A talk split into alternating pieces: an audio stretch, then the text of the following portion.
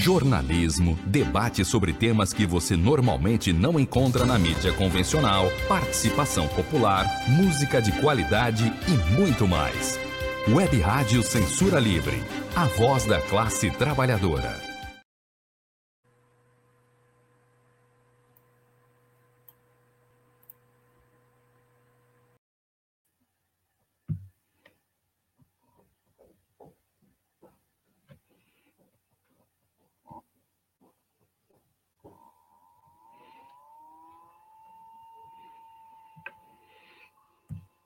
Podemos? Boa noite. É, meu nome é Paulo, faço parte do coletivo de coletivos e vamos começar mais um programa da Quintas Políticas Culturais. Antes, porém, gostaria de fazer duas, duas lembranças e um agradecimento. Primeiro, lembrar de maneira respeitosa os mais de meio milhão de vidas ceifadas por esse governo, por essa política genocida desse governo fascista, violento que se instalou no Brasil e que precisamos lutar para derrubá-lo. Fazer uma lembrança da ação violenta da polícia hoje, mais uma, no acampamento, campo de refugiados, 1 de maio, aqui em Itaguaí, próximo aqui da Zona Oeste. É, a impressão que dá é que eles planejaram a, a, a ação para a madrugada mais fria que a cidade já, já passou nos últimos anos, e de maneira cruel, com jato d'água, com bomba, isso às sete da manhã. Hora que o pessoal está saindo para trabalhar, muitas crianças, enfim. É de se lamentar e precisamos estudar um jeito de acabar com isso. É, agradecer à Rádio Web Censura Livre, na pessoa do Antônio, que está aqui conosco, pela parceria, por essa essa mão, esse ombro, né, nessa caminhada. E por compartilhar conosco o espaço da rádio, né, das quintas-feiras, entre 18h30 e 20 horas, para que nós possamos realizar esses programas, né, que a gente chama de Quintas Político-Culturais. Esse é um programa organizado pelo grupo Periferia Solidária, que é uma a parte, vamos dizer assim, executiva do coletivo de coletivos. O coletivo de coletivos é uma, uma iniciativa, é um grupo, enfim, que tenta juntar os coletivos da região, da cidade do Rio de Janeiro, para fazer uma, uma ação de periferia na periferia, né, uma ação contra-hegemônica. Nós temos atuação em São Gonçalo, região dos Lagos, é, Jacaré, Jacarezinho, Bom Sucesso, Alemão, aqui na Zona Oeste, Madureira, Cascadura, Lins, Tijuca, Vila Isabel, os vários coletivos que compõem esse, esse coletivo. É, essa, essa ação que nós fazemos, baseada fundamentalmente em arrecadação e distribuição de cestas básicas e arrecadação para distribuição de máscaras. Daqui a pouco apareceu o link aí para a gente fazer ação solidária, de doação e colaboração solidária. É, hoje nós vamos tratar da, da estrutura, melhor, da natureza, da dinâmica né, do, do ato, quer dizer, dos atos que têm acontecido é, com o eixo fora Bolsonaro, pelo impeachment já, vacina, auxílio emergencial, saúde, educação. Então a gente vai fazer uma, uma conversa, né, para a gente ver como é que está a natureza desses atos, qual é a dinâmica desses atos, né, para a gente poder saber de que forma a gente pode interferir, pode fazer intervenção e pode potencializar cada vez mais a presença da periferia nessa, nesses atos. É, eu vou explicar rapidamente como é que vai ser o, a estrutura do programa e, em seguida, a, apresentar os convidados daqui, que estão conosco. É, a gente aquela coisa clássica né, do tempo de quatro a cinco minutos na, na, na falação, na intervenção, e a gente vai estruturar essa pauta em, em quatro pontos básicos. Vamos fazer uma apresentação da, da, dos convidados. É, a gente vai passar a segunda parte para problematizar o, o, o, o, assunto em si, né? os atos, ver como é que vai ser nossa, nossa ação, nossa interferência nesse ato de, de, de sábado agora, e a gente finaliza com a saudação final. Para bater esse papo conosco, hoje está o José Manuel, do coletivo Casulo, o Júlio César, do Centro Cultural Otávio Brandão, e o Ricardo, que é da Frente Ampla Suburbana. E eu, Paulo, do coletivo de Educação Popular Margarida Maria Alves. É, bom programa para a gente. Espero que as pessoas que estejam assistindo façam intervenção, né, interajam conosco. A Thaisa já começou. Boa noite, Thaisa. Seja bem-vinda. É, quem começa? Ordem alfabética? Fala, Manel. José Manuel. Posso começar então? Pode, à vontade. É, eu, eu, queria começar falando um pouquinho sobre, não diretamente no Brasil, né? Mas, apesar que o Brasil é impactado por essas coisas, mas um pouquinho sobre uma discussão mais internacional, uma conjuntura mundial. Eu acho que vivemos num mundo de grandes transformações, né? Por mais que a gente não, às vezes, não perceba que a gente está vivendo é, grandes transformações, né? Às vezes a gente está no meio de uma revolução, mas a gente não entende o que é uma revolução, né? Ou que vai dar numa revolução. É, eu acho que a gente tem que entender que o, o, mundo passa atualmente por grandes transformações. Eu vou dar dois, é, duas dimensões dessas transformações para a gente é, chegar um pouquinho aqui no Brasil. Né? O primeiro é a questão da economia mundial e da, da reestruturação produtiva que o mundo está é, pa passando. Né? A gente vê que no, já em certos países do mundo nós conseguimos entender uma revolução industrial 4.0 e isso tem consequências né, para o Brasil, por exemplo. Né? O que eu estou querendo dizer com essa, essa reestruturação produtiva?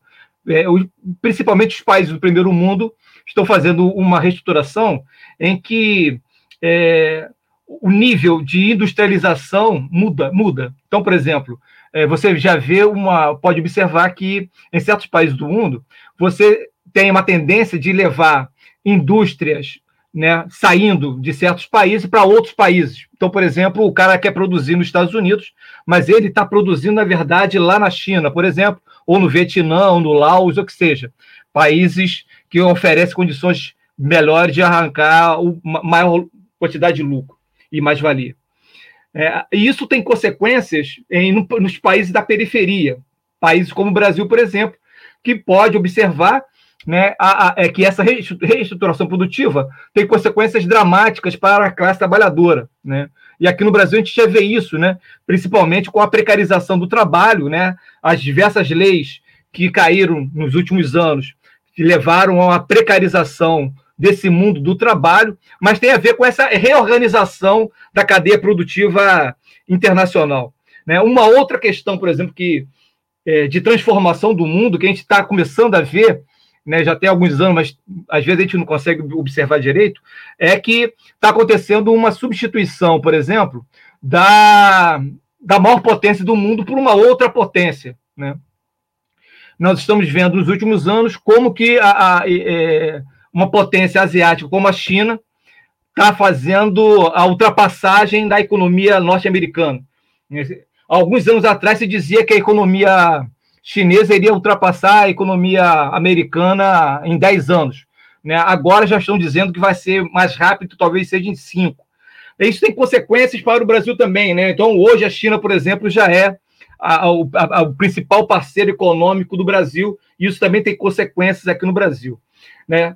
É, é, e no Brasil, né, na América Latina também, nós estamos vendo né, o, um, um, uma luta social profunda em certos países. Recentemente, aqui na rádio, nós já tivemos a oportunidade de observar né, a situação no Chile, na Bolívia, na Colômbia, no Peru, recentemente na, no, no, Peru, na Argentina também.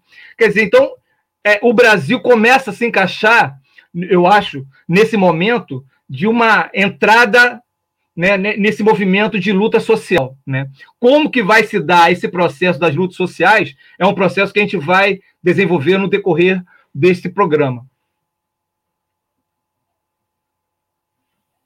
Beleza. Boa, Manuel. Cravado no tempo. Júnior, meu camarada. É com você.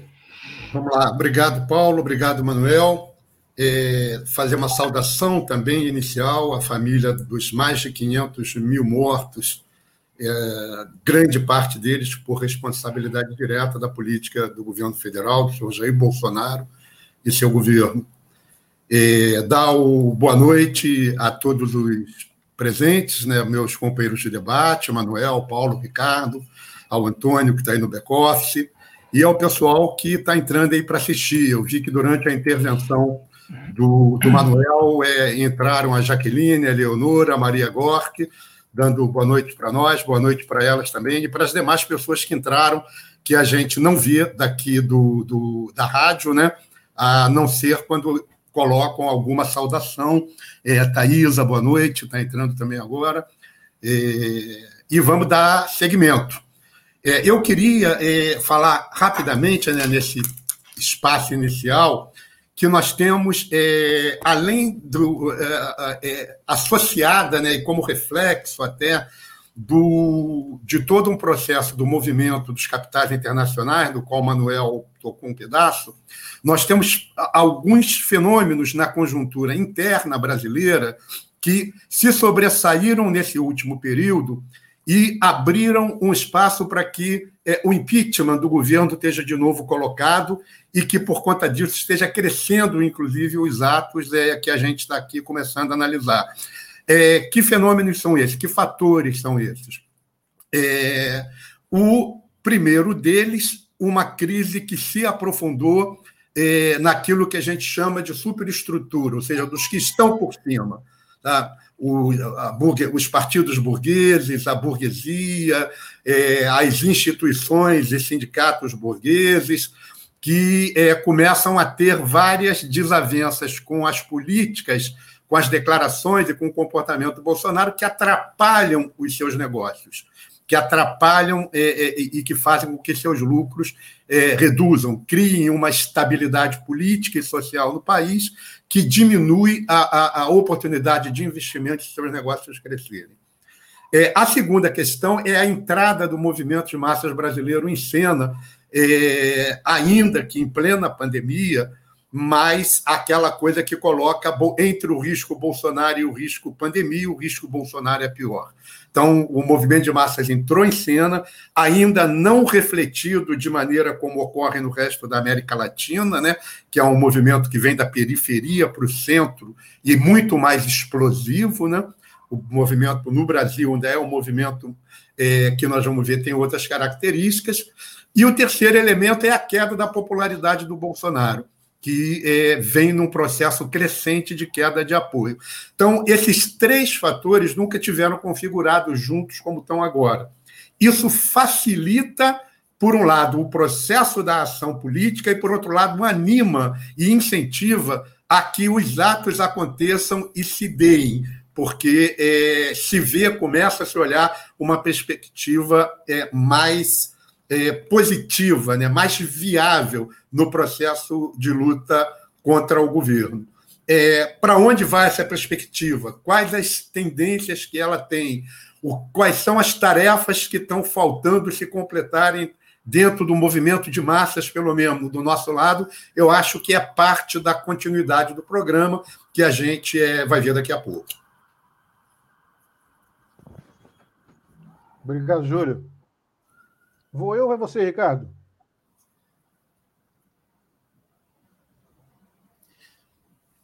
Pela ordem alfabética, Paulo. Sou eu. tá bom. É, o que. A minha intervenção vai ser basicamente para é, tentar subsidiar ou tentar provocar o que vai, que vai ser o próximo ponto, que vai ser discutir essa natureza, o caráter dos atos. Né?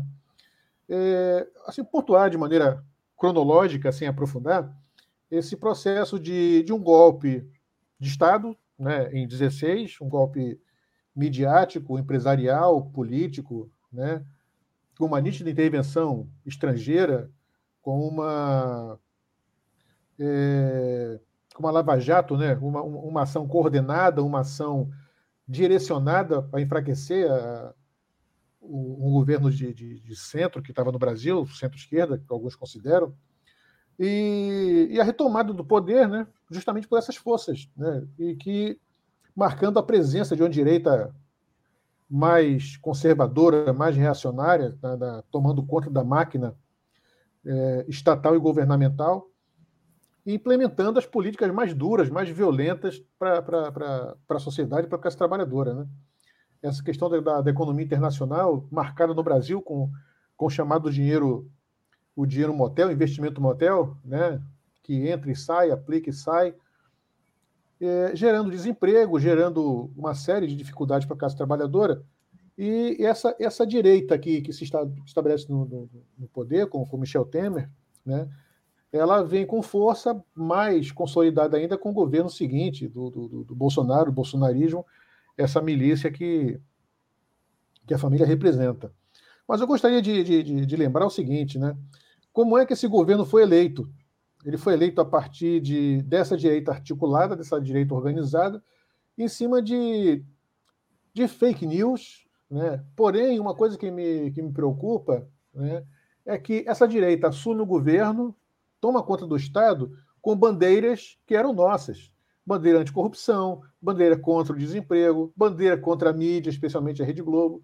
Então, esse pessoal resgata ou, ou, ou rapta da esquerda esse discurso e, baseado em notícias falsas, faz essa intervenção e consegue eleger essa, essa criatura nefasta. Finalizando, é, eu gostaria que nós. É, é, é uma temática que é pós-atos, que é pós-governo Bolsonaro. Mas eu gostaria de fazer uma, um permeio nessa, nessa situação aí, que é o seguinte: é, o enfraquecimento do, dos movimentos sociais, vamos dizer assim, organizados, oficiais, sindicatos, associações de moradores, associações profissionais, o enfraquecimento dessas instituições é, num processo de dificuldade de organização e intervenção da massa, da classe trabalhadora, da periferia né, na, na, vida política do Brasil. E, por fim, a gente lembrar que esses atos que estão acontecendo estão acontecendo num momento de fragilidade das instituições políticas, dos partidos políticos. Né? Então, eu, eu, eu, eu gostaria de, de convidar a reflexão para nós ao mesmo tempo que, que engrossarmos esses atos, né, porque o nosso inimigo é, o principal é o Bolsonaro, o bolsonarismo, a gente precisa tirar esse cara do governo. Né, tem dificuldades parlamentares, dificuldades legais, mas a gente precisa engrossar o caldo e ir para a rua para tirar esse cara. Né? E, só que a gente precisa tirar esses caras agora, tirar com, com, com tentando organizar um projeto, tentando organizar e apresentar um programa para a sociedade. É isso. Ricardo, com você.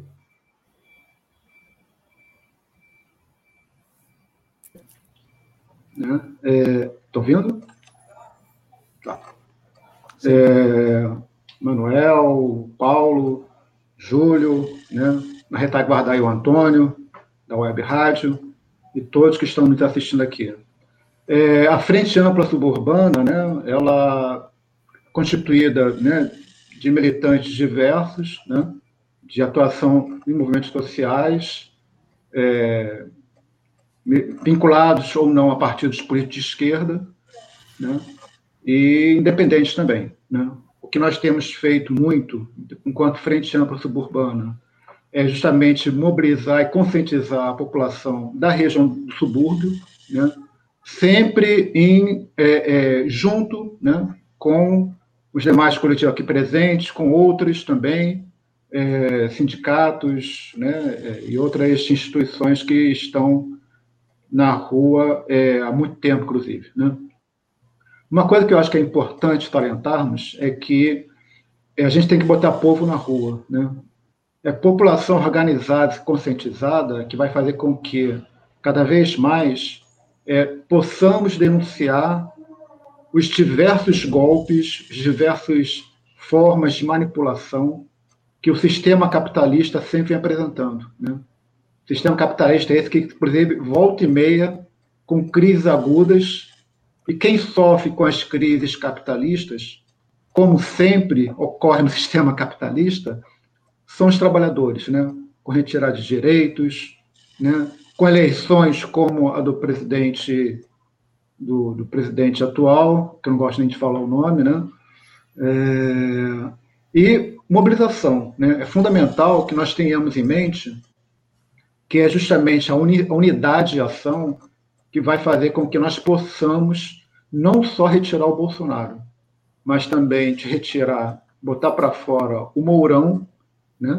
É, fora Bolsonaro e fora Mourão, e inclusive com todas aquelas políticas que representam o que eles defendem. Né? Nós temos colocado cada vez mais, eu acho que os atos, né, de uma forma geral, a gente vai discutir isso melhor, as mobilizações dos atos servem para denunciar e para procurar mobilizar a população. Né? Não, é uma, não é uma tarefa fácil, né? É, mas é um desafio. É um desafio que se apresenta para o conjunto da esquerda, é um desafio que se apresenta para aqueles que querem uma sociedade diferente, né? e todos aqueles que não aceitam não aceitam é, que sejamos tutelados por milicianos, que não sejamos tutelados, inclusive, pelo grande capital, né? que aí se apresenta, e que é, é, é todos aqueles que querem né, é, estarmos imbuídos no processo de construção. Né? Eu acho que todos nós aqui, uma das coisas que nós temos mais apostado é no processo de construção. A construção coletiva, né, para que mudar o Estado que está aí, né, sem conciliação de classes, né, e justamente denunciando né, o enfrentamento das diversas é, é, classes sociais que estão aí presentes, né, e de que lado, e mostrar de forma bem clara, nós estamos sempre do lado dos trabalhadores, né, isso aí que é fundamental. É isso aí. Beleza. É, é, vamos passar agora para o segundo ponto, né? Que a gente vai efetivamente fazer um, um, um debate sobre a questão do, dos atos. É, como uma como um aperitivo, vamos dizer assim, né? o, o Ricardo fez uma, uma menção né, a essa coisa do, da conciliação de classe. É, é claro que esse, nesse momento político que a gente está vivendo, o inimigo principal, número um, talvez o, o único inimigo, claro que força de expressão, seja o Bolsonaro, seja esse governo genocida que está colocado aí. É, ontem foi entregue aquele super pedido de impeachment, né, que tinha uma foto emblemática num desses jornais que tinha do DEM ao PSOL, né, representando da, da, toda essa miríade de, de, de oposição ao, ao, Bolsonaro. A partir dessa, dessa dessa notícia, desse ato de entrega do, do super pedido de impeachment, né, que aí está no meio diversas colorações, diversas posições, diversas opiniões políticas, é, esses atos juntam essas forças, juntam essa, essas, essas ideias, vão para a rua. Né? E com esse cuidado, com esse perigo, com esse fio da navalha de a gente estar tá servindo a nossa energia, colocando a nossa energia a serviço de forças que não são exatamente as nossas, ou aliados, ou interessantes para nós. Vamos começar a falar um pouco sobre essa natureza dos atos, essa dinâmica, essa, essa, essa massa que compõe os atos, nesse segundo ponto agora. Quem começaria? Começa Gostaria de pegar, posso? Beleza. Quanto tempo é... temos de fala agora? Quatro ou cinco também? Eu acho que por aí, né? Eu acho tá bom, por aí, quatro, cinco minutos. É, eu queria falar sobre essa coisa que o Paulo colocou e depois colocar duas outras questões também. É, primeiro que eu, eu, penso o seguinte, a tarefa que nós temos de tirar é, o, o, governo é, Bolsonaro, e aí fazendo o adendo feito pelo Ricardo corretamente, o governo Ricardo Bolsonaro Mourão, é, é uma tarefa, digamos assim, que une diversos, diversas forças diferentes, diversos setores diferentes, não só diversos campos, mas diversos setores de classe também diferentes. É, isso foi manifestamente visto na entrega ontem do super pedido, como o Paulo colocou. É, o centro dessa política, o centro, né, a palavra de ordem central dessa política é o fora Bolsonaro. É, embora o fora Bolsonaro, o Mourão, seja do ponto de vista político uma consigna mais correta, mas o fora Bolsonaro é a que faz a unidade de, é, de fato. Então, é, eu queria fazer uma discussão que às vezes faz uma, uma confusão, inclusive em setores da esquerda, setores do movimento de massa, é, entre as chamadas frentes. Né? Eu acho que esse movimento é aquilo que é, é chamado, né, é, no, no marxismo, nas ciências políticas, de uma maneira geral, que daí advém, como a unidade numa determinada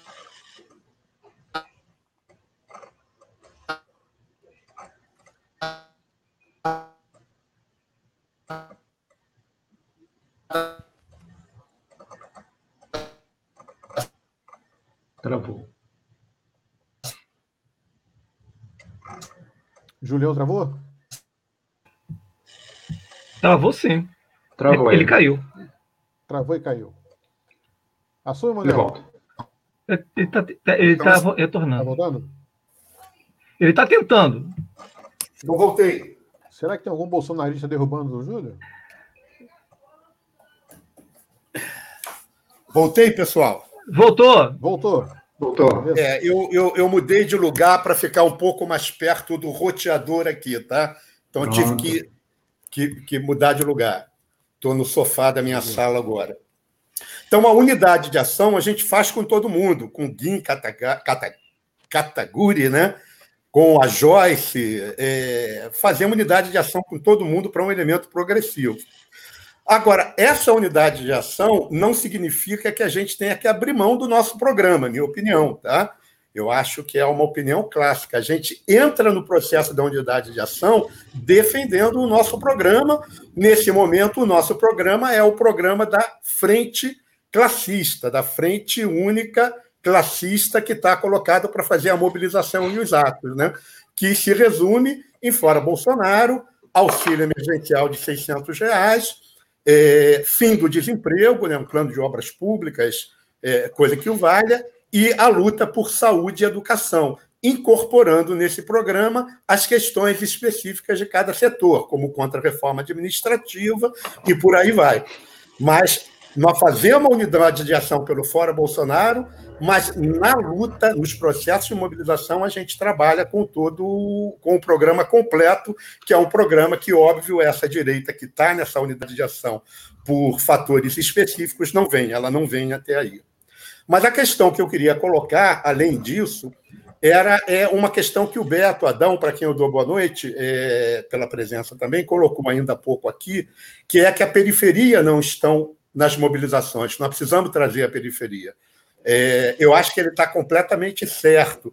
Essa é uma das pro problematizações que nós temos que ver como resolver, como é que a gente ajuda a interferir nesse processo nas áreas onde a gente atua de periferia, que o Paulo já citou no início, são muitas, é trabalhando no sentido de fortalecer esse processo de mobilizações e, no fortalecimento de, das mobilizações, a gente é, ajudar também a, a, fortalecer as organizações locais, né? as próprias organizações é, que deem cabo né, as tarefas das mobilizações que estão por vir no, no futuro. Então, essa questão da composição dos atos, que ainda é um ato, ainda são atos muito de classe média, é, classe média branca, é, formado por estudantes, em sua grande parte, por cabelos brancos, advindos lá das lutas dos anos 80.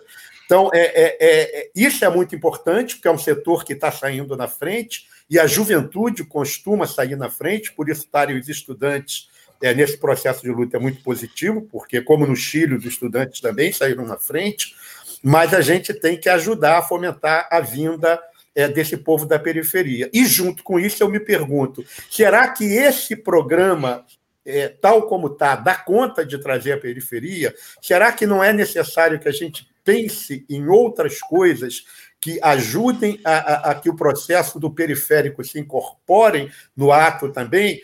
E aí, dentro desse programa, é, tomando em conta que o processo periférico se dá basicamente é, é, em cima dos setores mais explorados de negros e pardos e mulheres negras e pardas, será que nós não temos que inserir no programa também consignas específicas para esses setores é, de luta? E, nesse momento específico, também para os indígenas, chamando-os, inclusive, a incorporar esses atos é, contra o Bolsonaro, porque há uma mobilização nacional de indígenas por conta do marco temporal, né? e que tem tido, inclusive, momentos de radicalização essa, essa manifestação. Então, eu colocaria essas duas questões dessa maneira.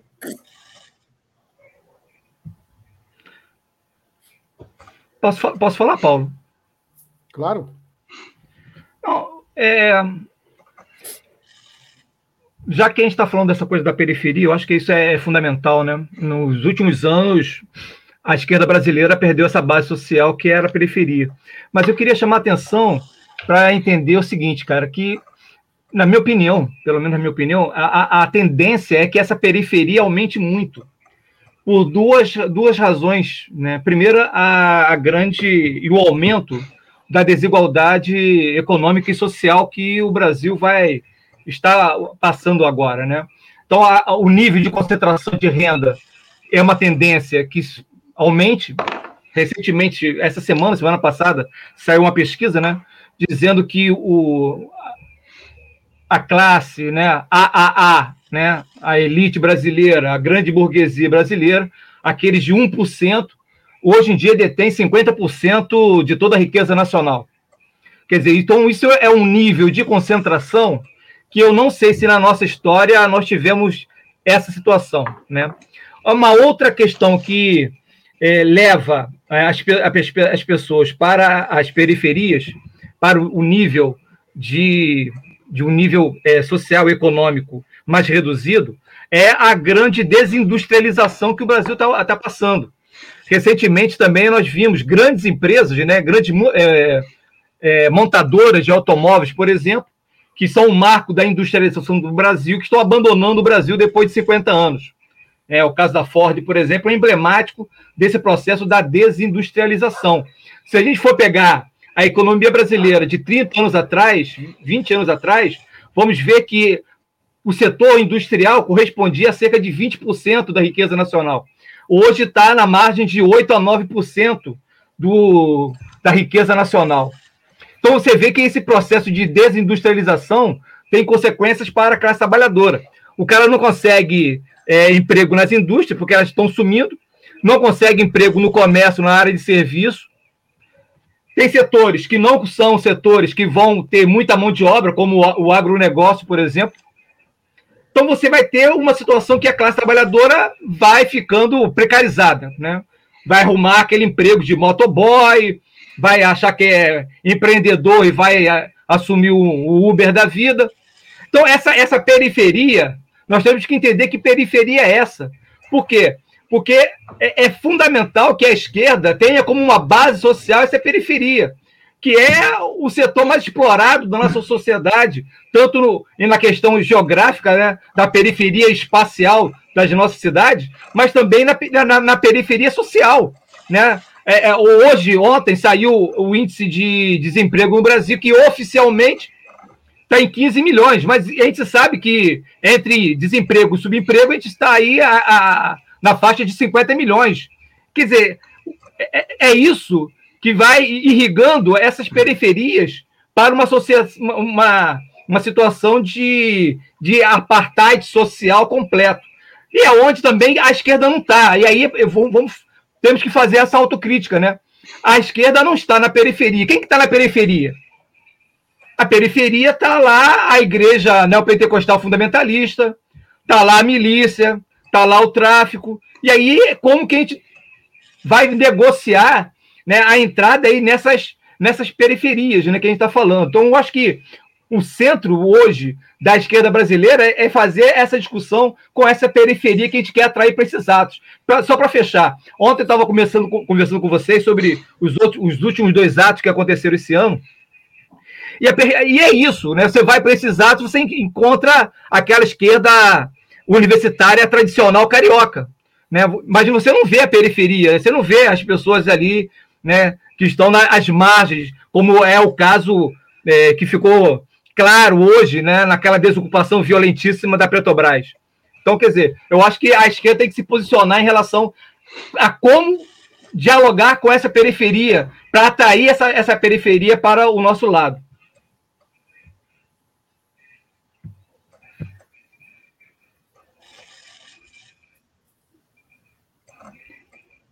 Beleza.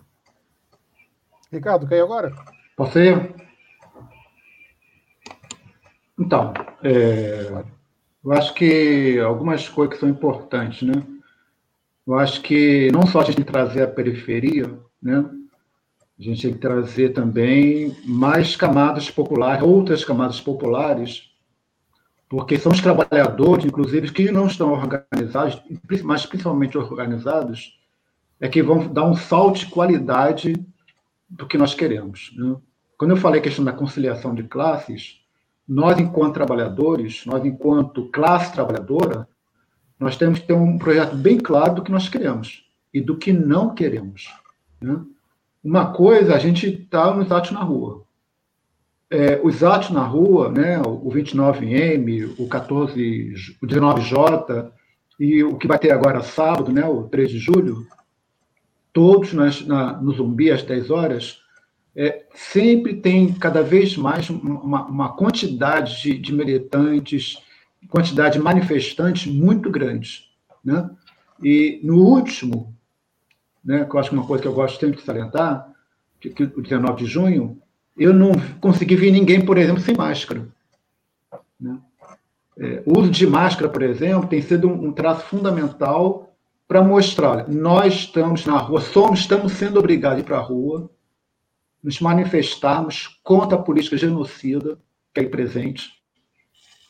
E política genocida não só de um presidente que está lá no, no Palácio do Planalto, mas, inclusive, vem uma política genocida, inclusive, de vários governos, né, que tem deixado a classe trabalhadora à, à margem. Né? Cada vez mais afastando a população do centro para fora, inclusive, da cidade, indo para o interior do estado, indo para lugares onde não tenham condições é, mínimas de saneamento, condições dignas de, de, de, cultura, dignas de escola, de saúde. Né? É, nós temos que ter isso bem claro. Né? Interessa e muito aos aqueles que justamente é, é, têm uma política contra o trabalhador, o processo de privatização, a retirada de direito, todos nós temos mencionado aqui, né? e também, inclusive, formas cada vez maiores de fazer com que as escolas voltem como se tivesse nada ocorrido.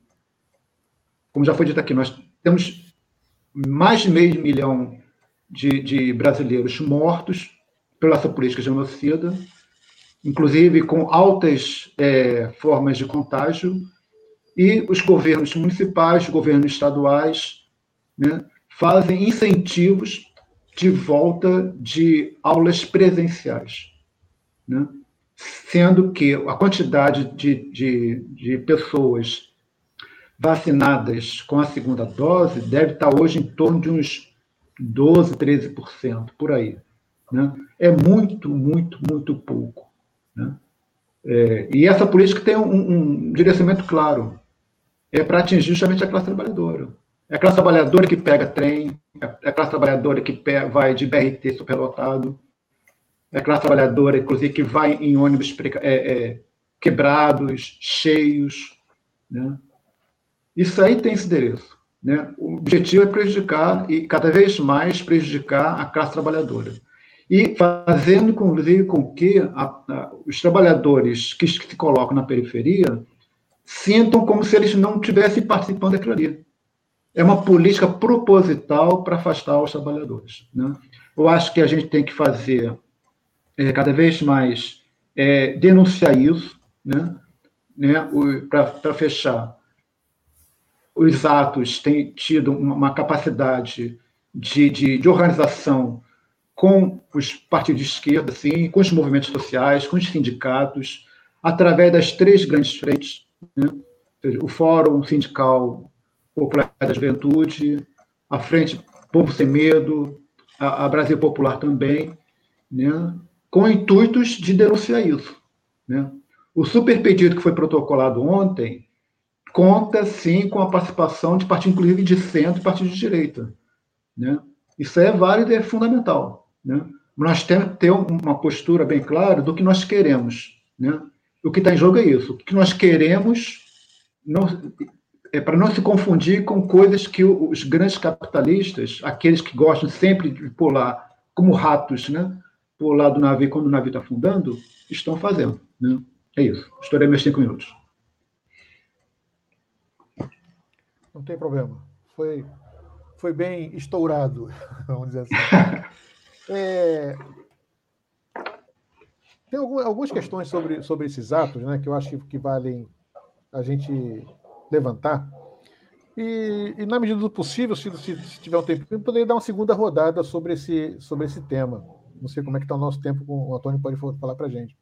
Mas, por exemplo, é, eu acho importante que a juventude esteja presente, né?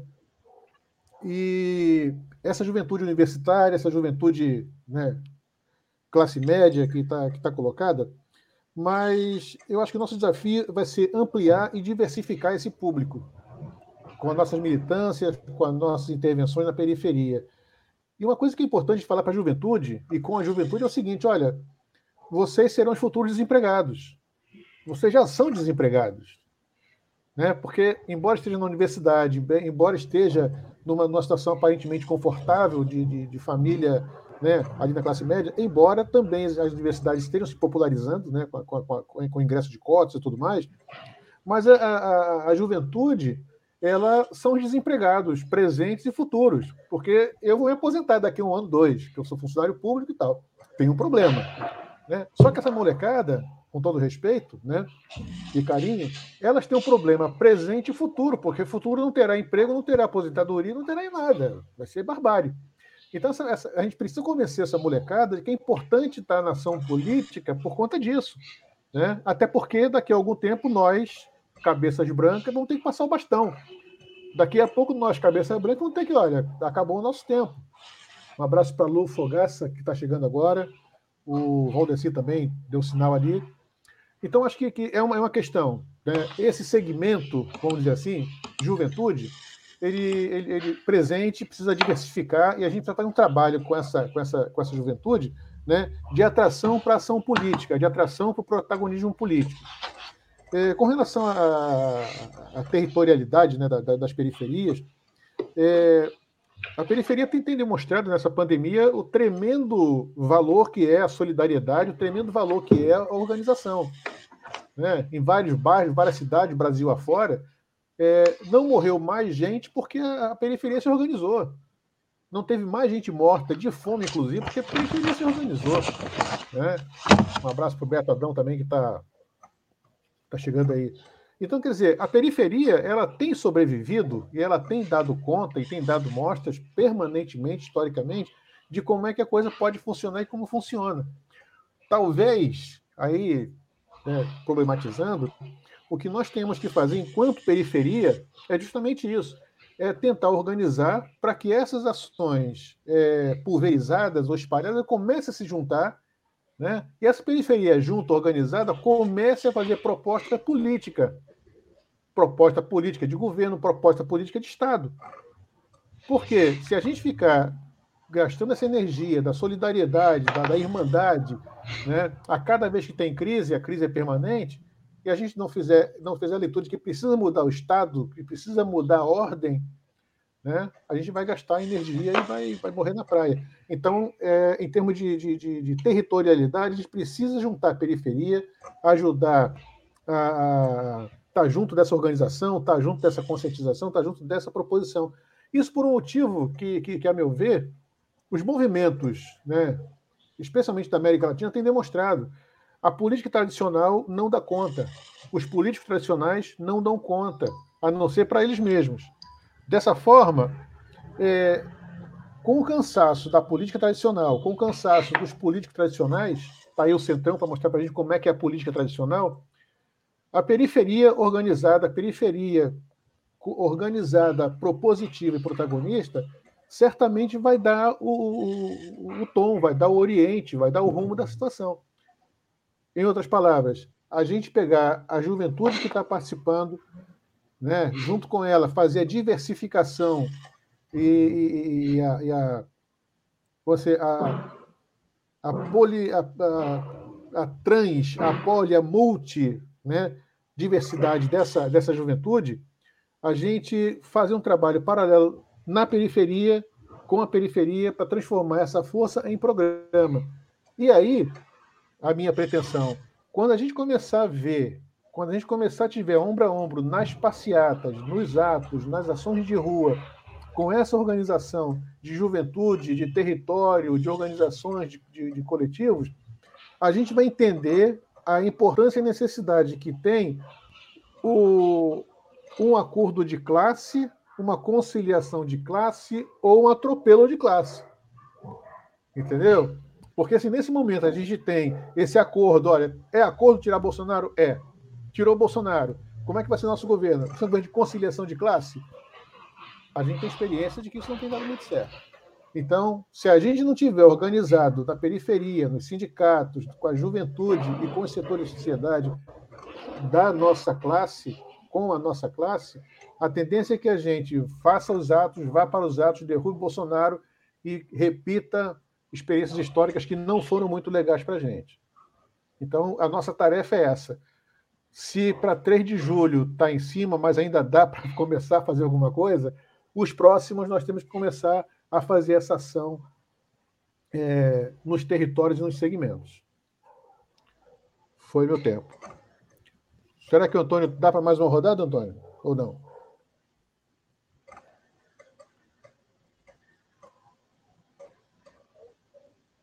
Fala, Júlio.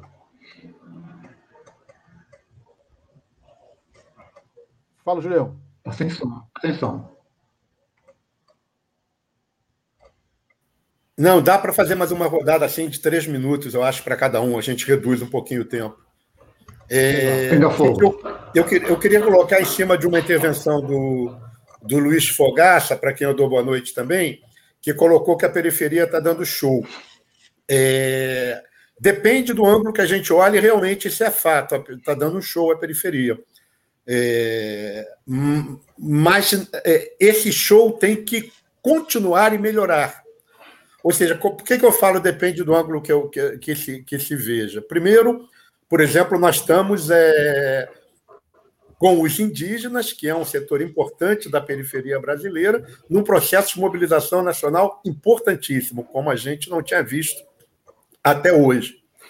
É, nós temos setores de acampamentos é, periféricos que estão tendo processos de mobilizações e lutas de resistências importantes em Itaguaí, é, interior de São Paulo.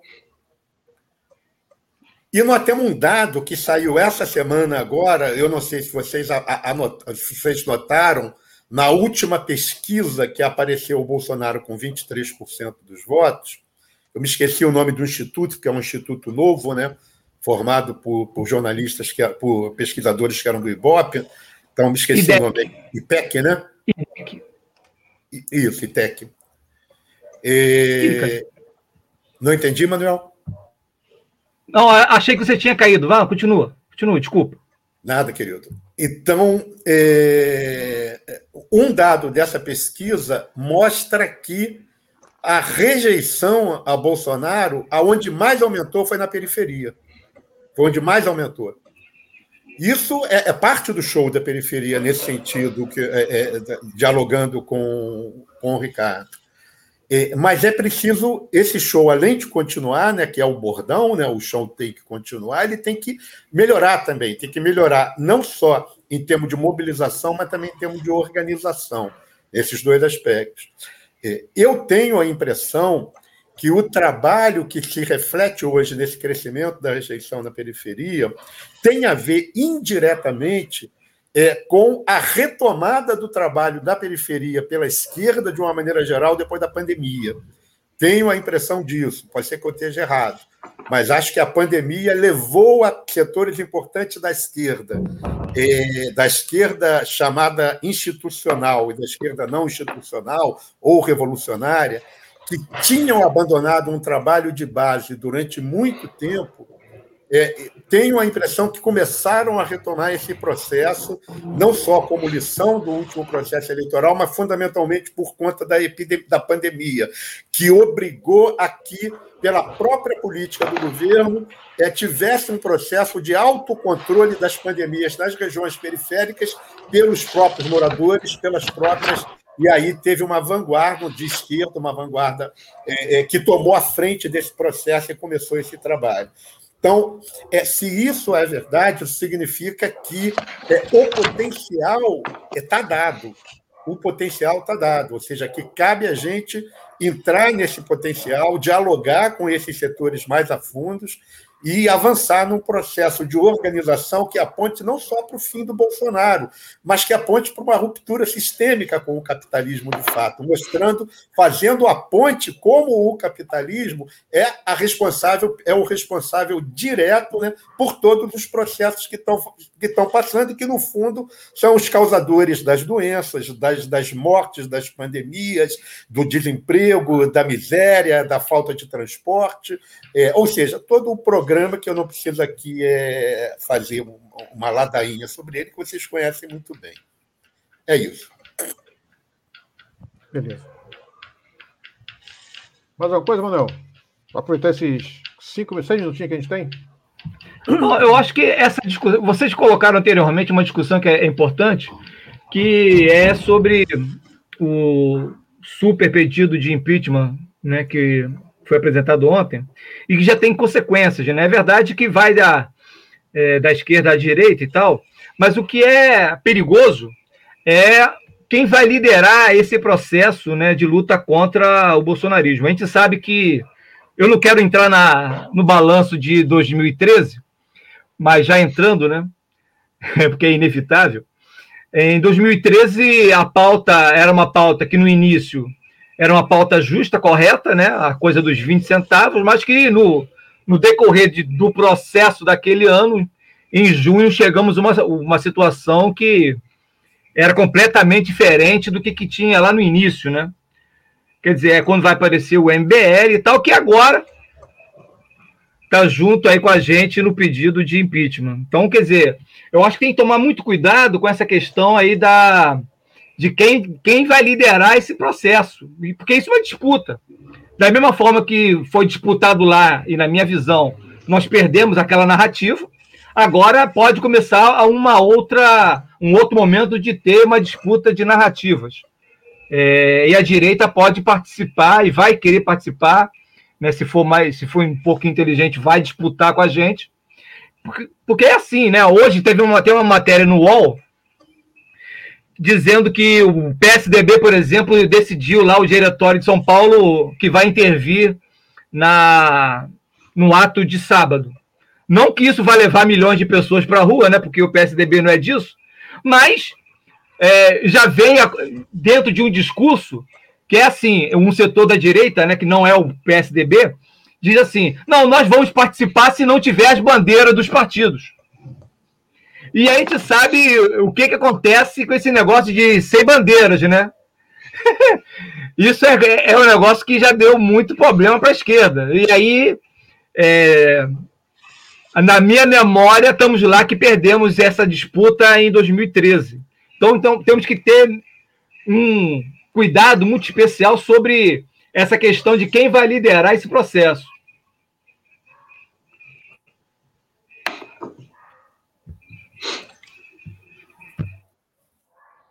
Ricardo? Posso entrar no Pinga Fogo? Pode. Então, acho que o Manuel colocou coisas interessantes aí, importantes, Paulo também, o Júlio. Né? É, é bom que a gente vai alternando coisas aqui.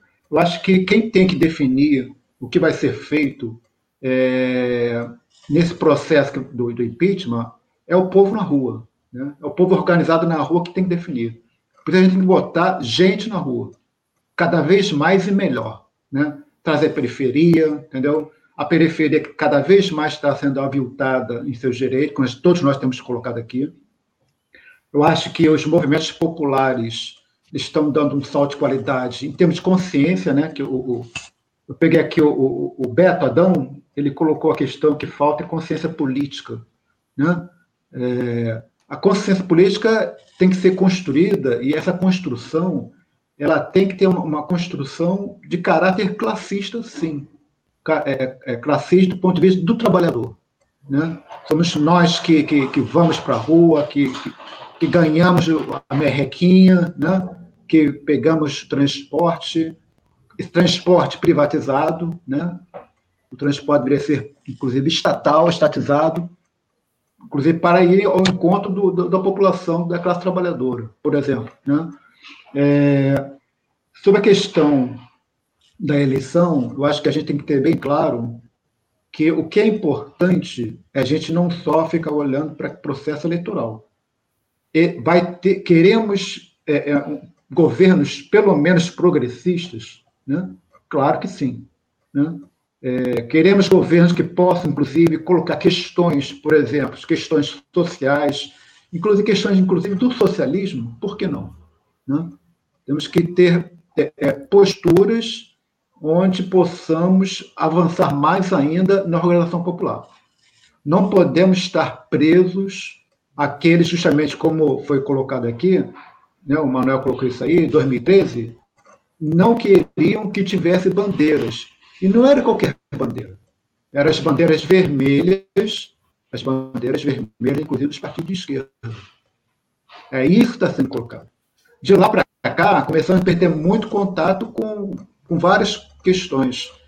Atores fundamentais abriram mão da luta, né? É, talvez em função de outras coisas que talvez taticamente não fosse importante naquela hora. Mas a hora é essa. Para é, é, enfrentarmos isso, é povo na rua, trazer periferia para vir junto, é, ajudar a conscientização da classe trabalhadora, e só assim que nós vamos conseguir dar um salto de qualidade para intervir na política que o grande capital está impondo para a classe trabalhadora. É um desafio, esse é um desafio grande. Vamos juntos.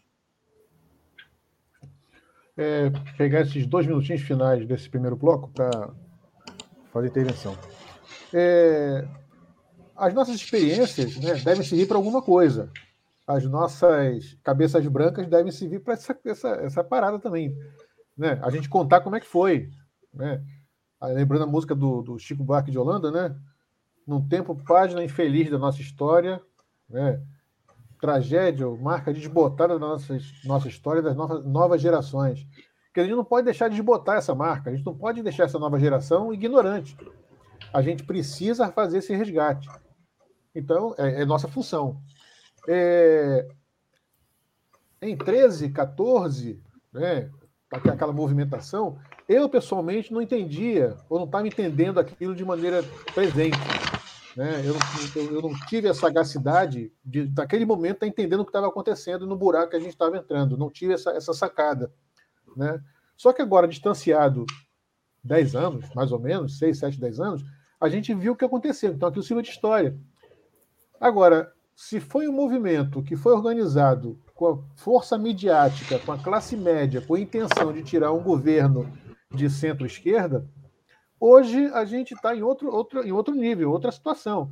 Né? Além de ter o conhecimento histórico, além de ter informação histórica, a gente tem personagens hoje diferenciados. E aí eu acho que a gente precisa fazer esse esforço voltando a, a, a qualificar essa, essa, essa passeata. Então, por exemplo, é, a gente precisa ter o cuidado de, nesse momento em que estão conosco, nesse acordo para tirar Bolsonaro, a direita, setores do empresariado vai chegar, o capital vai chegar para tirar Bolsonaro, porque cada vez mais ele está enfraquecido, cada vez mais ele está tá balanceado, embora ainda a serviço do capital. Então a gente precisa ter muito cuidado com, com a possibilidade da mídia começar a aumentar o tom quando na, na, na mesma proporção que a rua foi enchendo a rua vai enchendo, a mídia vai seguindo essa, essa vibe. Né? E vai tentar capitalizar, vai tentar fazer a manipulação para para enfraquecer os objetivos de transformação e reforçar os objetivos do capital. Então vai ser um discurso que vai estar sendo disputado, vai ser uma narrativa que está sendo disputada. E aí é onde entra a, a nossa ação, a nossa militância, para justamente evitar que esse erro se repita, que essa história se repita. Uma, uma preocupação que eu tenho né, é o seguinte: eu não sei até que ponto a gente, com essas passeatas num Estado governado por, por um apoio forte de um governo miliciano, essas passeatas comecem a, a, a descambar para uma violência policial. Por algum motivo vão, vão arrumar motivo, por algum motivo vão arrumar black bloc, por algum motivo vão arrumar razão para a violência policial. Acho que é a preocupação que a organização precisa ter e nós, enquanto militantes, também. E uma outra coisa que seria importante é a gente falar com as periferias e nós da periferia levarmos nossas identidades, nossas faixas, nossas bandeiras.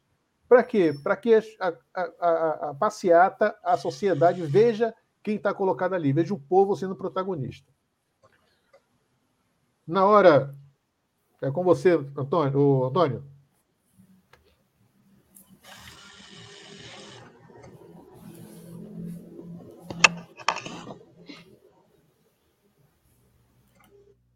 Para manter o projeto da Web Rádio Censura Livre, buscamos apoio financeiro mensal ou doações regulares dos ouvintes, já que não temos anunciantes, não temos propagandas de empresa e não recebemos recursos de partidos e políticos.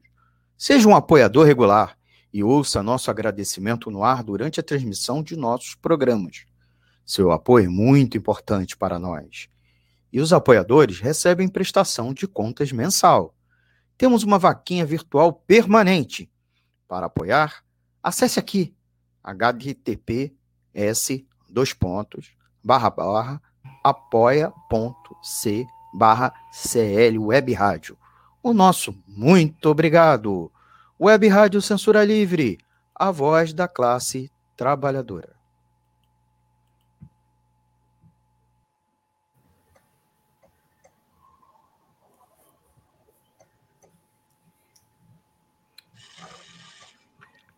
Voltamos Paulo, agora... posso, posso comentar rapidinho uma, uma coisa? O dono dessa voz foi vacinado hoje e queria mandar um abraço para o meu amigo Almir, que foi vacinado hoje. Curti lá a foto dele lá no Facebook. Eu adoro quando os meus amigos são vacinados. Desculpa, mas eu fico até emocionado quando eu vejo é, amigos que são vacinados. O, o Almir foi vacinado hoje. Já? Ah, beleza.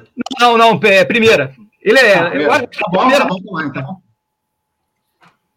então. É, novo. é bom que é mais um na passeata, né? Com segurança. Com certeza, com certeza. Legal.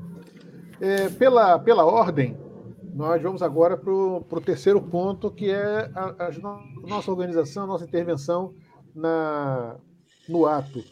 Mas eu gostaria de perguntar para vocês se, se esse, esse, esse tema se esgotou, se alguém quer fazer intervenção, se alguém que está nos ouvindo quiser participar, né, manda pergunta, manda comentário para a gente poder ir enriquecendo e, e e diversificando aqui a, as intervenções, porque esse, esse, esse ato ele está tá, tá tendo essa, essa característica, está tendo essa possibilidade né, de gerar discussão, de gerar o debate, e a gente já está fazendo, fazendo é, um debate pós-ato, né, vamos dizer assim, a necessidade da reflexão pós-ato, da organização pós-ato.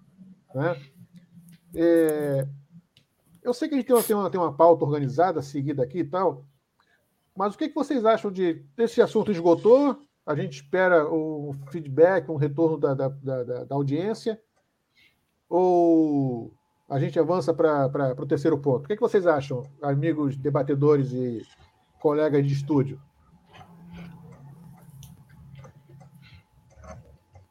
O Valci colocou, 13 e 14 foi uma grande arapuca. Positivo. Quer falar, Julião? É, rapidamente. É, eu, eu, eu, eu não ia, inclusive, falar, ia deixar a, a discussão rolar, mas essa discussão de 2013 é uma discussão mais profunda, na minha opinião. É, 2014 é outra coisa. Estou me referindo às jornadas de junho de 2013. Uhum. Eu tenho um olhar para as jornadas de junho de 2013 é, diferenciado, que não é um olhar de que aquilo significou é, uma arapuca ou uma derrota ou, ou, alguma coisa do gênero. Mas essa é uma discussão mais profunda.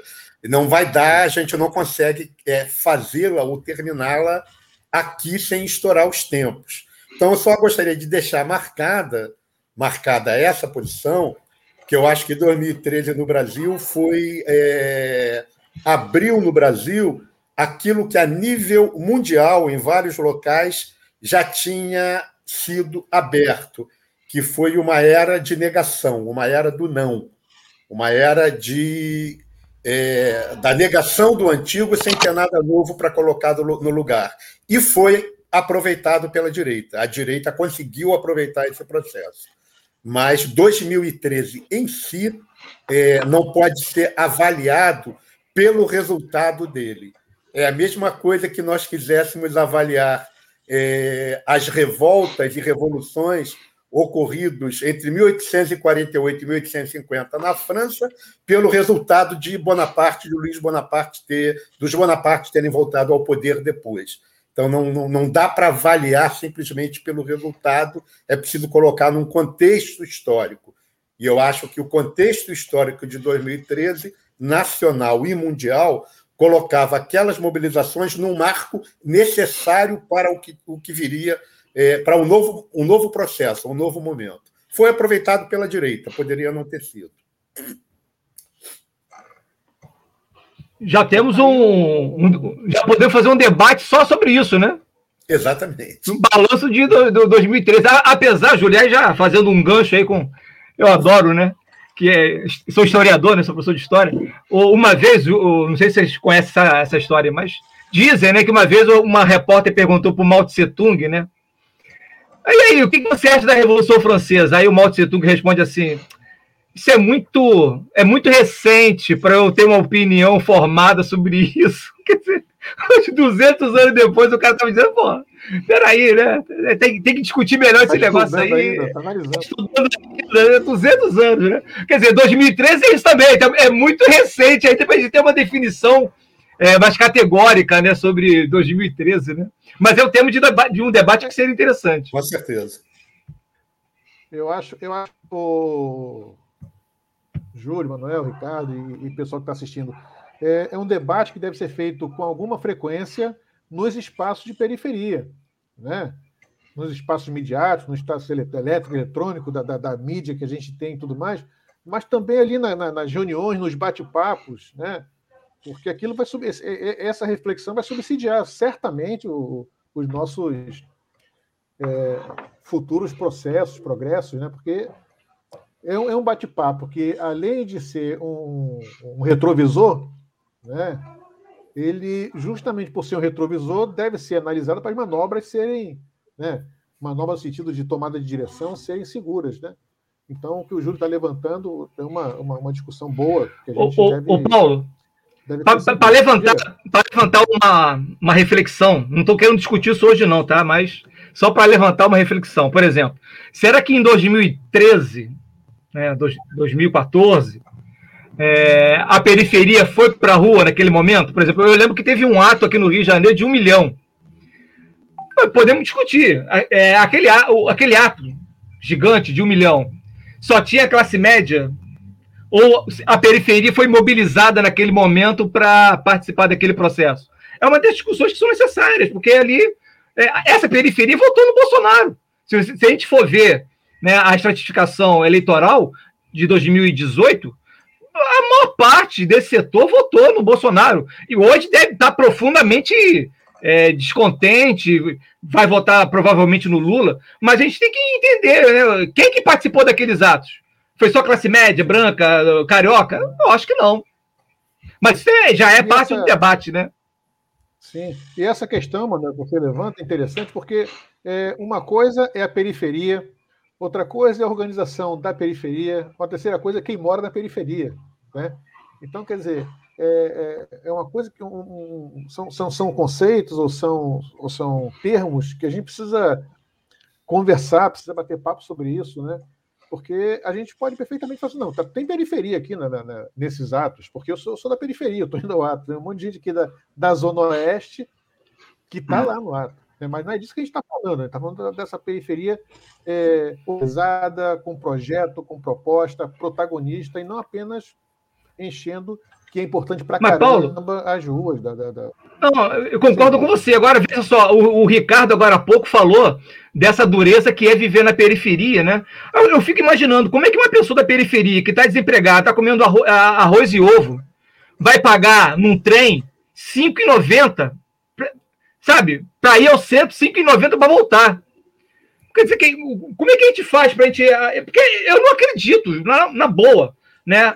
É, fora esses setores mais militantes, né? A, a, pessoa sair de casa nessas condições que o Ricardo falou, que eu estou falando, é muito difícil. O cara tem que ter uma. Claro. Aí, é, é voltando à consciência política, tem, o cara tem que ter um.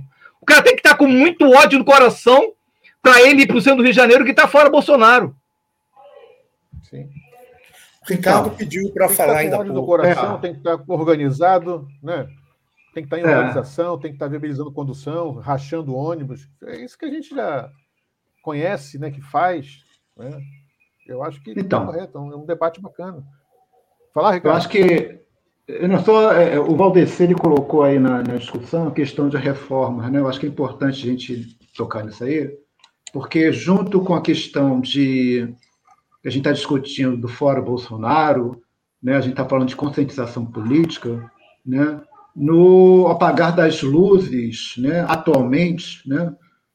É, isso, isso não é um projeto atual, é um projeto que vem, inclusive, de antes dos governos militares, passou pelo governo Collor, pelo Itamar, passou pelo FHC, passou pelos governos petistas também, né? E tá, o Temer foi um desastre nesse sentido, que é um projeto, inclusive, das reformas trabalhistas, da reforma previdenciária, que é, são formas que o grande capital tem para, inclusive, para, para cada vez mais retirar direitos do, do, dos trabalhadores.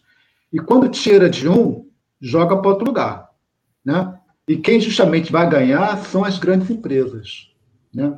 Aí aquele negócio, ah, não, vamos gerar mais empregos, mas quem gera emprego não são as grandes empresas. Né? Isso aí já está constatado já historicamente. Né? E cada vez mais o objetivo é fazer com que o trabalhador ele tenha cada vez mais descontos previdenciários, ele não tenha uma, uma rede de, de, de, hospitais do SUS. O SUS está sendo sucateado, né? precarizado, terceirizado, não tem concurso público. Né? A atenção básica cada, cada vez mais não atende, não porque os profissionais não, não queiram fazer, mas não tem material, não tem clínica aberta, né? Falta um monte de coisa, faltam médicos, inclusive, faltam enfermeiros, faltam é, é, é, assistentes sociais, faltam né, profissionais da saúde, né? assim como na educação também temos esse problema sério também. Né? Aí parte qual é o modo mais fácil. Terceiriza. Aí tem EBSER, que é a privatização dos hospitais federais, das HUs federais, né? né? um projeto antigo. É a demolição do Hospital Central de Azerj, na época do Sérgio Cabral e da Dilma Rousseff, né? teve um, uma relação ali com o INCA e com o Hospital Central é, do IASERS, né? que era inclusive um patrimônio da, do, do, trabalhador, do servidor do Estado, né? antiga UEG, depois passou para o Estado do Rio. Ou seja, são direitos que são, retirados. Nós temos que estar atentos para que isso aí não seja junto com a questão. Por isso que estou falando, a gente tem que ter uma postura de classes para saber defender o que a gente quer. Os, os, os, os, os capitalistas vão estar junto com o Fórum Bolsonaro, mas não vão estar contra a retirada de direitos. Eles, não vão ser a, eles são a favor da reforma trabalhista, da reforma previdenciária, do fechamento de, de, de, de, hospitais públicos. Eles são a favor disso. Eles são contra, a favor do Bolsonaro? São, agora. Né? Os ratos saindo do. Estou terminando. São os ratos saindo do navio, afundando. Mas nós temos que ter uma definição de classe bem clara nessa hora ver quem é quem também. É isso. Três minutos aí. Beleza. Bom, não esgotamos o assunto, claro, que isso não se esgota. Né? Mas a Jaqueline fez um comentário. É, Manuel tocou no ponto importante, questão financeira, quem viabiliza o trabalhador da periferia vir nos atos nos fins de semana. Exatamente isso. Daí a necessidade de a gente estar organizado na, na, na base, né? Para fazer aquelas velhas vaquinhas e alugar van, e, enfim, ônibus. Pois Mais é. que isso, Paulo, nós temos, nós temos que ter uma política de deslocar os atos para as periferias. Sim. Ou fazer outros atos na periferia, também, né? Aquela solidariedade sindical, né? auxiliando a classe trabalhadora a alugar ônibus, a fazer bandeira, fazer material. Essa articulação que precisa da, da, da, da classe trabalhadora, né? na sua organização popular, na sua organização sindical, né, para ter, ter essa, essa interseção e os atos nas periferias também. Né? Teve ato importante que a Frente Suburbana fez na, na semana passada. Né? Então, uhum. é, eu acho que é isso. É, é, a, a, periferia se organizando vai começando a, a, fazer o protagonismo, vai pulando aqui, ali, atividades, e a gente vai engrossando esse caldo. Né? E o que é interessante é, é, é engrossar o caldo politizando, é engrossar o caldo criticando, engrossar o caldo, caldo protagonizando, né? para que quando a gente consiga derrubar esse governo ou outro governo, derruba assim, ah, o nosso projeto é esse, o nosso plano é esse. Né? E tem a força política para impor esse, esse plano. Vamos para o nosso próximo ponto, é, que é sobre efetivamente o 3 de julho, como é que serão nossas colunas, nossas fileiras, nossa ação, nossa intervenção? Quer começar, Júlio? Pode ser. É... Eu acho que o Ricardo já tocou numa questão importante ainda há pouco, é, é, é... que é a gente tem que estar tá nesse ato do, do dia 3, assim como nós tivemos nos outros, é, munidos da máxima segurança e responsabilidade.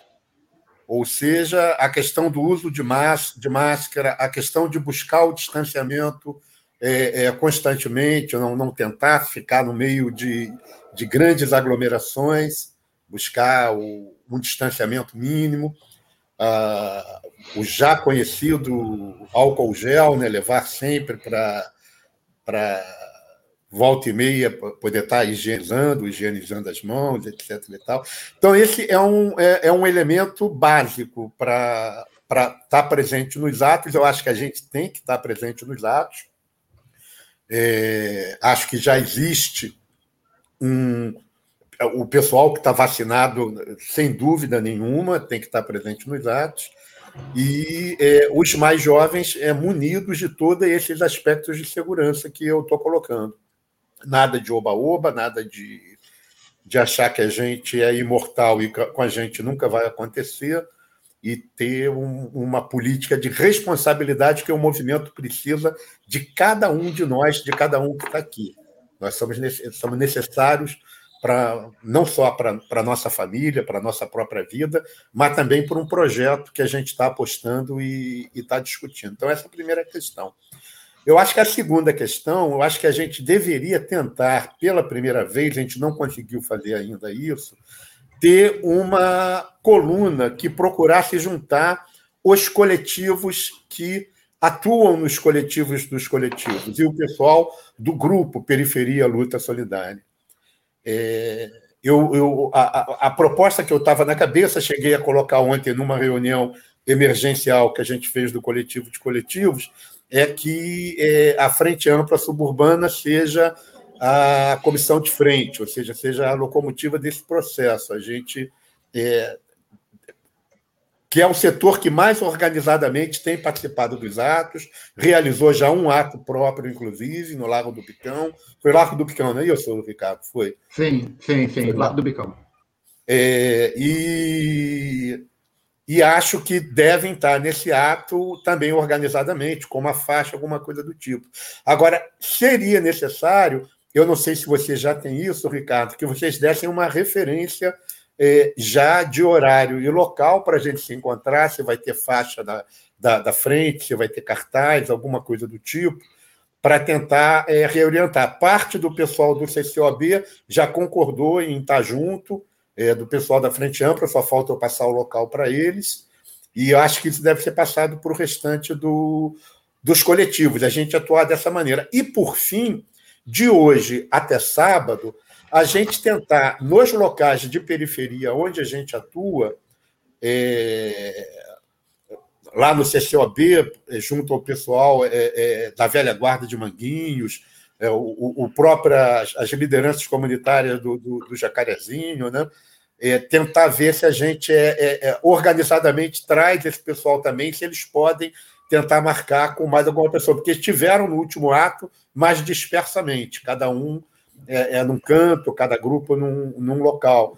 A mesma coisa o Casulo com as mães de Itaboraí, se é possível ter uma presença, é, mesmo que seja representativa, é, da, da, das mães é, do Ita, da, da, das mães de Itaboraí, uma represença, mesmo que seja simbólica, perdão, e assim sucessivamente, os demais locais de atuação.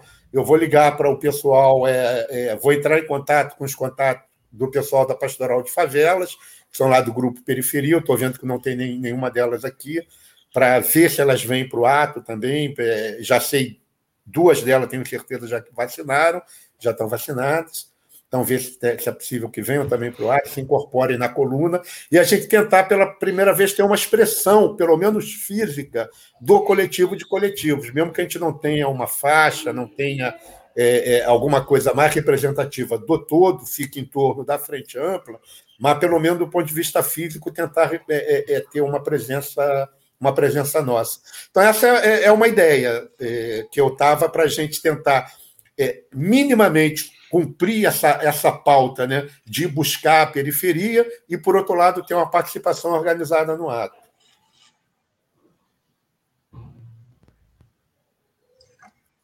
Beleza.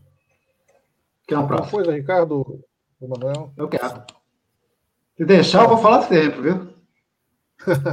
Fala que contribui. Fale sempre. Então, né, algumas coisas, né? É, o ato, né? Nós do, da Frente Suburbana, a gente não tem fechado nada em termos de local de concentração, né? A gente está discutindo, tá um burburinho lá no nosso grupo de discussão para ver o que fazer, né? É, mas uma coisa que é importante, né? É, tem já organizado uma coluna de saúde, né? os companheiros que fazem movimento de saúde, tanto profissionais quanto usuários, estão organizados numa coluna de saúde, né? É, vão estar marcados, inclusive, ali no Balanço Mas Não Cai, ali na Presidente Vargas, ali na Rua Santana.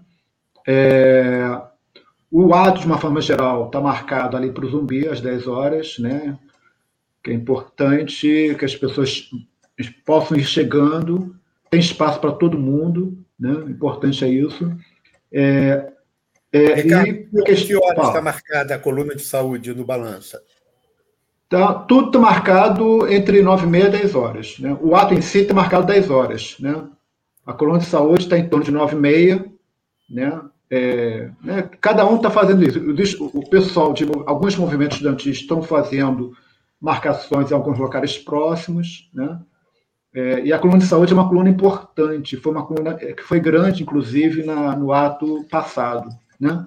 É, inclusive, tem até uma discussão se teria condições de ter uma brigada de saúde, inclusive, que algumas pessoas passaram mal, ver o que fazer, né? Ver que hospital tem próximo, né? se tem, de repente, algum profissional da saúde que possa dar uma ajuda emergencial, né? pessoa que passa mal, problema de coração, falta de ar, né? Essas coisas assim, né? Coisas que acontecem, né? Há muito tempo. E que é importante, né? A questão do, do, do, ato, não só a questão sanitária, que a questão sanitária já é por si, inclusive, um ato de conscientização política, né? Ou seja, a gente nós não queremos, nós queremos, somos a favor da vida, né? E a melhor resposta para um genocida é mostrarmos. Alô? Te ouvindo. Ou seja, aqui uma interferência aí.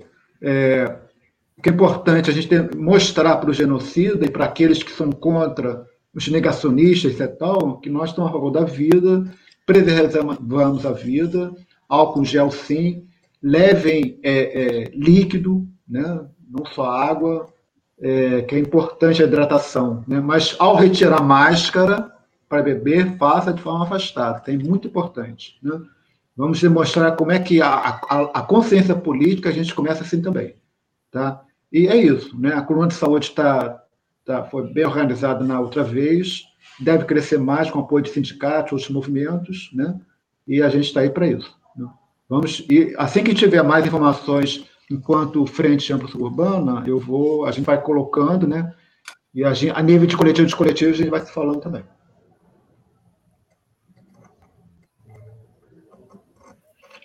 Manel.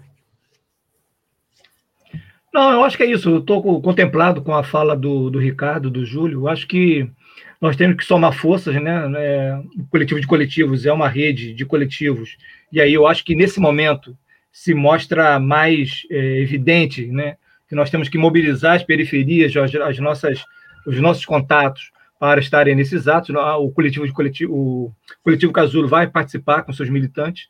É, eu acho que é isso. Eu acho que a gente tem que marcar um, um ponto de encontro né?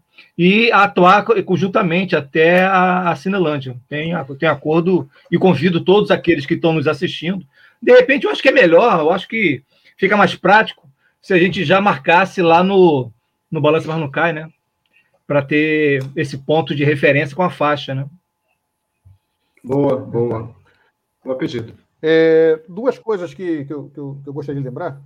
É, primeiro, a gente tentar fazer essa, essa organização, né? E eu penso que, que a cada ato, e que terão, teremos muitos atos, nós estaremos aprimorando a nossa participação, aprimorando a nossa, a nossa intervenção no ato.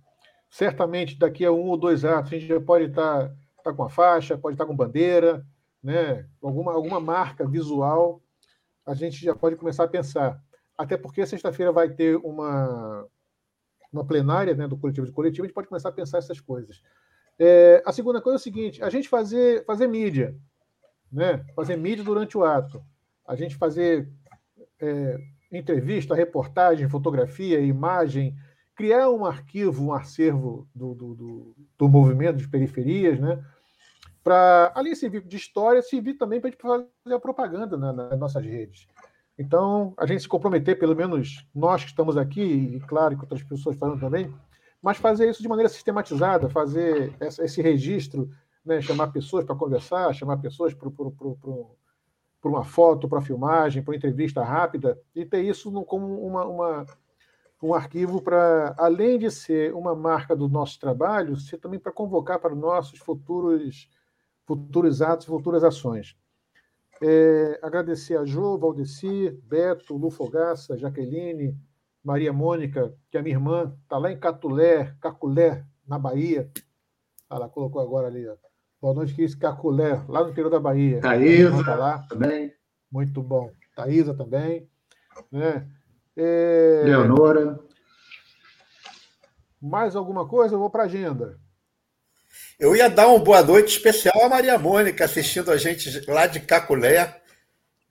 Você já ela, me disse agora que a sua irmã, irmã. que está lá, boa noite especial para ela, pô. Agora a casa é minha irmã. Só uma coisa, é, a, a, Dani, a, a, a Dani, a Dani Bessa, é, é, ela colocou uma, uma proposta o de... Dani Bessa, viu? Oi? É, o Dani o... Bessa. O Dani Bessa. frente da Urbana. Eu, eu, eu já Daniel. cometi dois erros. Eu chamei a Lu Fogaça de O Lu Fogaça. E a, é, a Lu Fogaça. Que é, uma, que é uma menina, a Lu Fogaça. Eu, eu confundi com o Luiz Fogaça. E agora, tá o Dani, eu estou falando a Dani. No final ficou é um a um, né? Empatou. Não, mas ele colocou uma proposta aqui de fazer catracaços né, e realizar atos na periferia. Agora, os próprios catracaços, é, eles têm que ser fruto, é, é, é se não for alguma coisa que venha é, da organização do movimento estudantil, né, como foi no Chile, por exemplo, eles têm que ser fruto da própria organização da periferia, né, que é os catracaços em trem e metrô para poderem vir para os atos do centro da cidade, né? Mas já são que, que aí resolve também aquele problema financeiro, né, que foi levantado ainda há pouco, que é um dos problemas sérios que tem. Mas tudo isso depende do quê? Aumentar o processo de organização. É, a gente, e a, essa intervenção do trabalho de base é fundamental. São, são 20 horas, é isso mesmo? 58. Tem mais um minuto ou dois? Ou... Não, o Antônio falou que dá para esticar um pouquinho, a gente faz a nossa, os nossos fechamentos, as intervenções Beleza. finais. O Antônio falou que dá para a gente ficar um Beleza. pouquinho mais ontem. Então, vou fazer o seguinte: eu vou, vou passar a agenda do, do, do coletivo, aí em seguida a gente faz as despedidas. Né? É... Bolsonaro é poderoso, mas você sim, bacana, bom monte. Valeu, Lu. Isso aí. É, nossa agenda, para sexta-feira, agora, nós teremos a, a terceira plenária, né? Terceira ou quarta? É a terceira plenária? Deve ser. Tem, fiquei em dúvida agora, Paulo. É a terceira, a terceira. A terceira plenária do coletivo de coletivo, de coletivo de coletivos. A gente vai, vai soltar a Filipeta para convocar a galera, embora seja amanhã, mas vai ser, é, vai ser uma convocação que a gente vai, vai procurar fazer bem feita. É, vamos discutir a estrutura do coletivo, vamos discutir o, as futuras ações, né, fazer um balanço que a gente tem feito aí com relação à cesta básica, à distribuição de máscaras. Né? E é importante que pessoas que estejam ligadas a coletivos que estejam nos assistindo né, façam a, a, aproximação com, com a gente. É, por esses canais que vocês receberam aí. Como é que faz contato com o Casulo, com o Otávio, é, Otávio Brandão, com, com Margarida Maria, né, com a Frente Ampla. Faz contato com essa, com essa galera, estando é, organizado em coletivos para poder somar com a gente e ampliar a nossa, a nossa ação.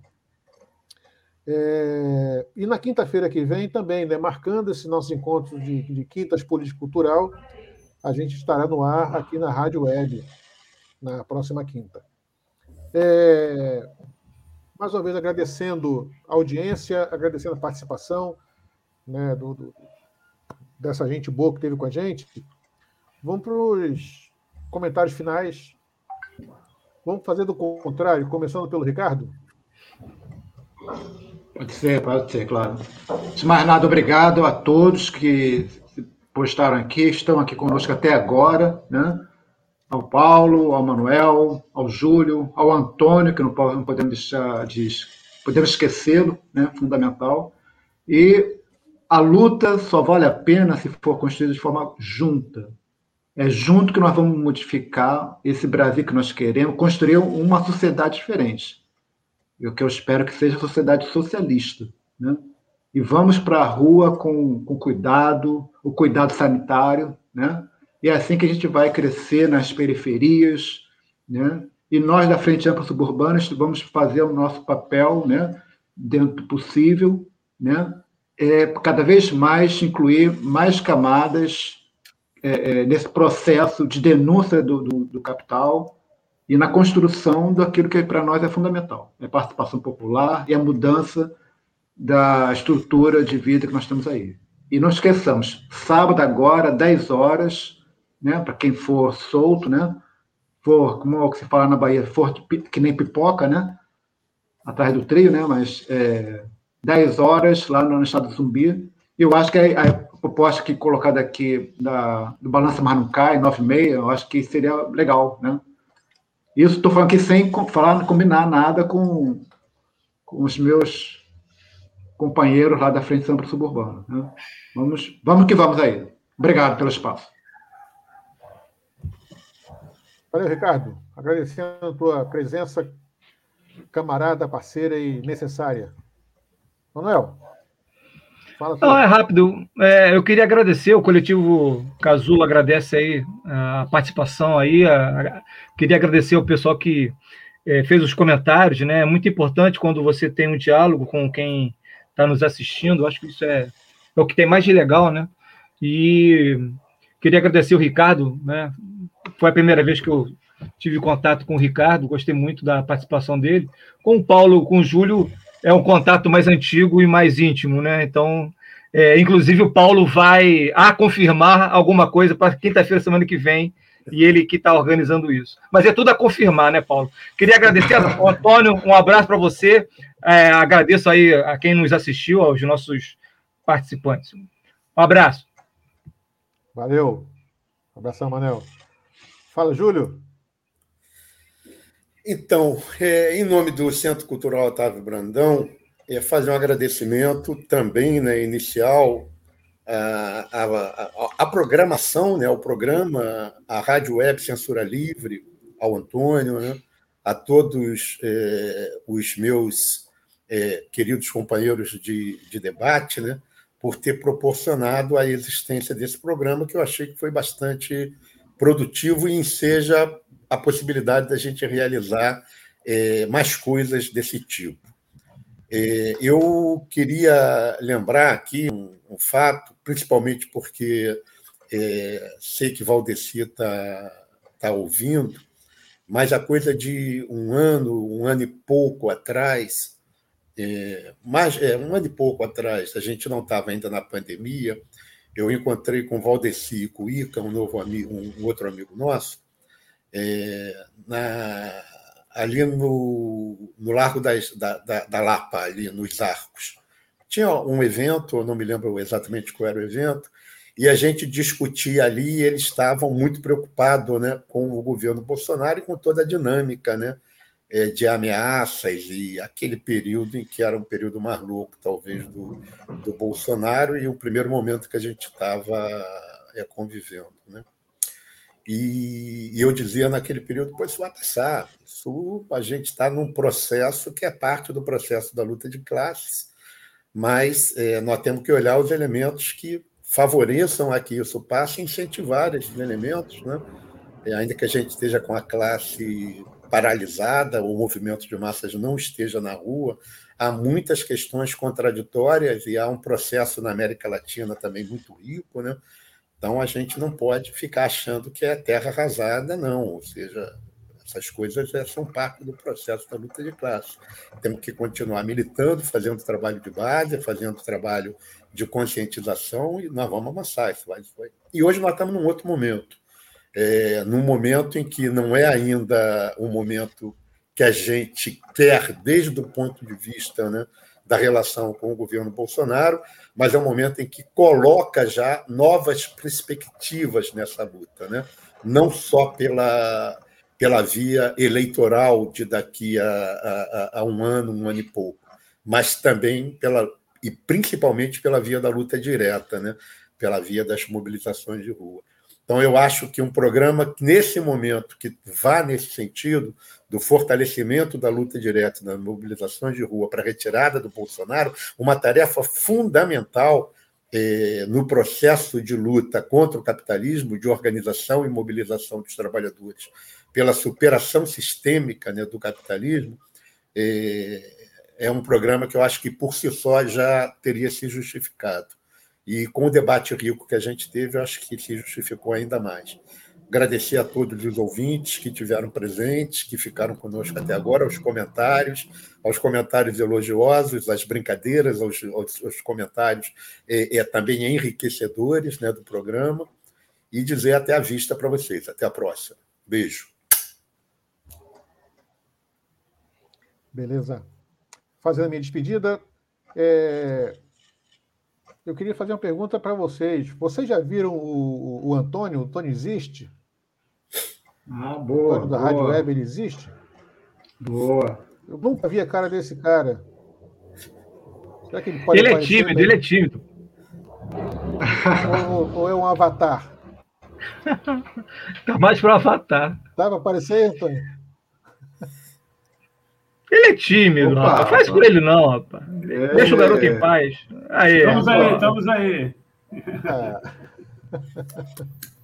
Vai aparecer ali, ó. Já foi embora.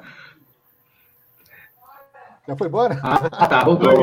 Bom, finalizando, voltou. agradecer ao, a Rádio Web, na verdade, seu Antônio, que é o nosso queridíssimo parceiro, mais que parceiro, né? é, um, é um militante junto conosco é, dizendo a importância que é esse espaço da, da, da, da rádio, né?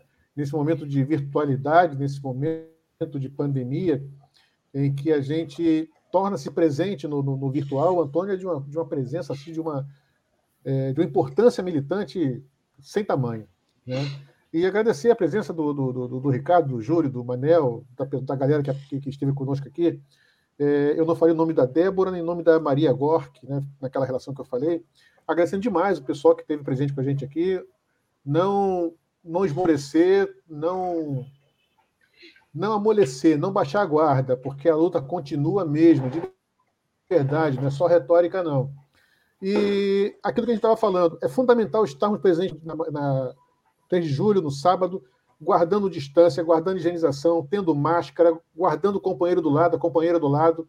Somos responsáveis por isso, porque o que aparece na mídia que tinha gente na rua, mas aglomerou. Tinha gente na rua, mas estava sem máscara. Tudo para desacreditar o movimento, tudo para desacreditar a toda a gente. Né? Então, a proteção, a higienização e a consciência e a presença, tudo isso é um pacote fundamental para a gente.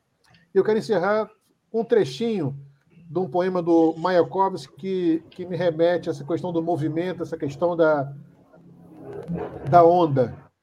Né? Paulo. O poema Afinal, o que quereis? E então, o que Paulo, quereis? antes do poema. Está assim. Não estamos alegres, é certo. Diga. É que está com delay. É, antes do poema, só refresar, porque eu vi alguns comentários no chat. É, eu, eu, acho que a gente tem que assumir a proposta do Ricardo Sim. de nove e meia lá no Balança Mas Não Cai, entre nove e meia e dez horas, tá? para tentar se juntar com o pessoal da saúde, aonde tem muita gente da Frente Isso. Ampla Suburbana, lá na saúde. É, tem o próprio Ricardo, né, tem a Valéria e outras pessoas né, que, tão, é, que são parte desse a grupo Débora também. da Frente Ampla Suburbana. Então, eu acho que nove e meia às dez horas nos encontramos lá. Desculpe, Paulo, eu que adoro poesia e poemas, te interrompi. Perdão. Você atrapalhou o Mayakovsky, pô. Quero escutar o Mayakovsky. Não tem problema. Foi, foi fundamental. Não, inclusive, o, o Julião, antes da, da, da, da poesia, é, além desse encontro, quando nós nos apresentarmos, certamente vai ter gente que a gente se conhece, colocando essa questão da periferia, esse movimento assim tal, para se identificar e se reconhecer. Não é isso? Eu acho importante sim essa marcar o lugar e a hora. Pois bem, aí Mayakovsky fala assim no poema E então que quereis? Não estamos alegres, é certo, mas também por que razão haveríamos de estar tristes? O mar da história é agitado. As ameaças e as guerras havemos de atravessá-las, rompê-las ao meio, cortando-as como a quilha das ondas. É, embora nós não estejamos nas ondas do rádio, e sim nas ondas da web, agradecer demais o espaço e desejando saúde e que nós estejamos juntos dia 3 de julho, sexta-feira e nas próximas jornadas. Boa noite, grande abraço. Boa noite a todos. Abraço. Obrigado. Fora Bolsonaro. Fora Bolsonaro e Mourão. Fora Bolsonaro. Fora Bolsonaro e Mourão. E Mourão. Deixa de fora, não. Mourão. Isso aí. E o Antônio não apareceu, né? Jornalismo, debate sobre temas que você normalmente não encontra na mídia convencional, participação popular, música de qualidade e muito mais. Web Rádio Censura Livre, a voz da classe trabalhadora.